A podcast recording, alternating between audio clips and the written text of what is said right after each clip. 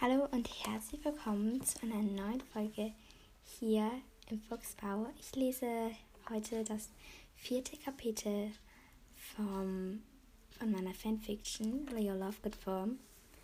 Es ist ähm, ein relativ langes Kapitel, also freut euch auf eine relativ lange Folge. Und ich würde sagen, ich fange einfach mal an. Kapitel 4 Winkelgasse. Am nächsten Tag gingen Luna und ich zur Winkelgasse. Zuerst holten wir uns Bücher. Unser Vater war nicht dabei. Er hatte irgendwas mit dem Klitterer zu tun. Als wir alle Bücher zusammengesucht hatten, ich erinnere, erinnere dass, wir, dass wir sieben Bücher für Lockhart besorgen sollten, ging Luna zu Ollivanders. Ich sagte ihr, dass ich durch die Gasse schlendern würde. Gut, Leo, rief sie mir hinterher.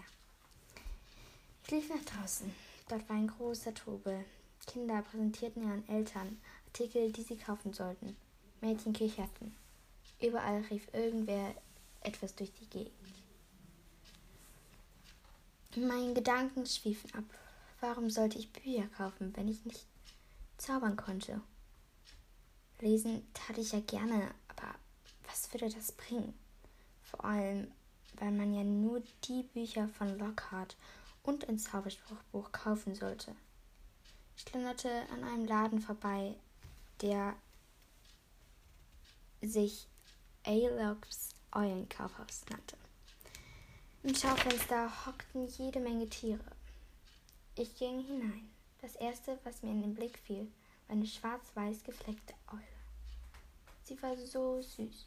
Ich näherte mich ihr. Mein Finger strich über ihr Fell. Interessiert? fragte mich eine Frau. Ich überlegte, dann sagte ich, ja.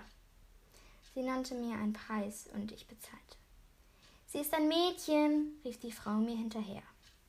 Mit dem Eulenkäfig in der einen und den Büchern in der anderen Hand ging ich zu Ollivanders. Ja, ich hoffe, euch hat dieses etwas längere Kapitel gefallen. Wie die Eule heißt und was Leo bei Ollivanders macht oder dann mit Luna macht, erfahrt ihr im nächsten Kapitel. Ich hoffe, Papa, euch hat dieses Kapitel gefallen und sage Ciao, Kakao.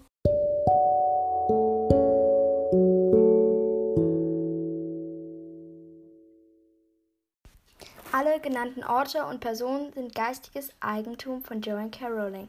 Ich ziehe kein finanzielles Nutzen aus dieser Folge.